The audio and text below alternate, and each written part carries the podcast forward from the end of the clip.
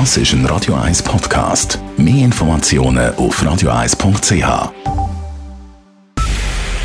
Es ist 9 Uhr. Radio 1, der Tag in 3 Minuten.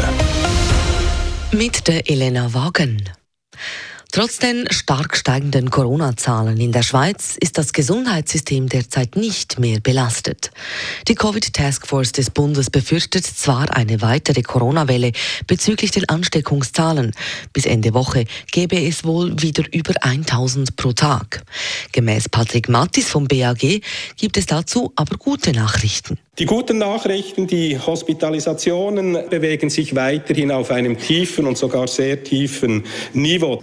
Wie sieht es auf den Intensivstationen aus? Die Anzahl der Covid-Patienten beschränkt sich auf drei Prozent der verfügbaren Betten und glücklicherweise die Zahl der Todesfälle bleibt auf sehr tiefem Niveau.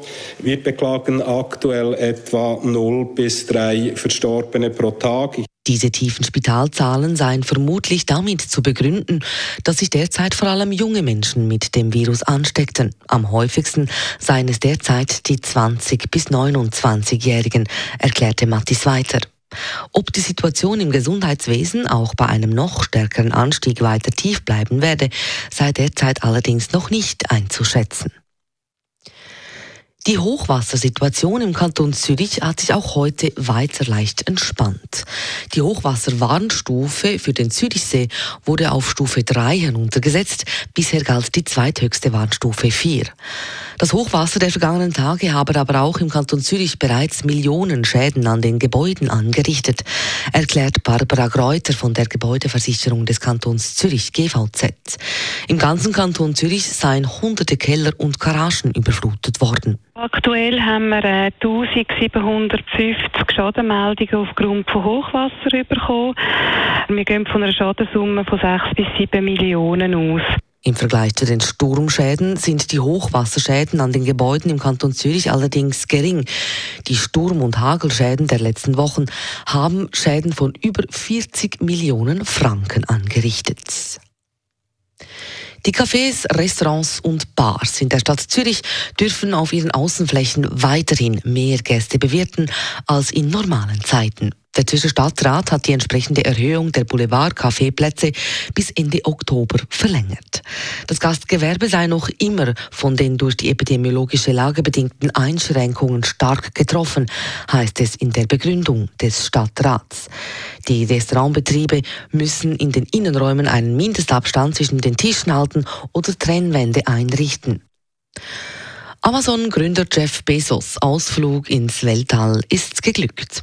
Das Raumschiff New Shepard seiner Firma Blue Origin war vom US-Bundesstaat Texas aus abgehoben und erreichte eine Höhe von mehr als 100 Kilometer, bevor es knapp elf Minuten später wieder in der texanischen Wüste landete. Es war der erste Flug mit Passagieren an Bord ins All. An Bord waren neben Bezos auch sein Bruder Mark und eine 82-jährige frühere US-Pilotin sowie ein 18-jähriger aus den Niederlanden, dessen Vater ihm den Flug geschenkt hatte. Bereits vor zehn Tagen war mit Richard Branson ein anderer Milliardär mit seinem privaten Raumschiff ins All geflogen. Radio 1, Wetter. Sommerwetter, das bleibt uns auch morgen noch erhalten. Es gibt morgen wieder viel Sonne bei nur wenig Quellwolken am Himmel.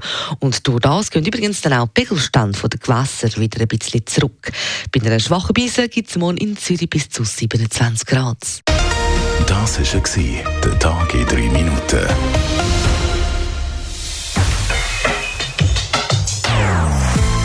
Non-Stop-Musik auf Radio 1.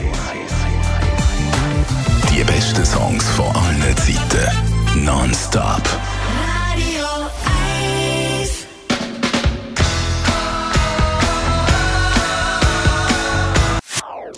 Das ist ein Radio 1 Podcast. Mehr Informationen auf radio1.ch.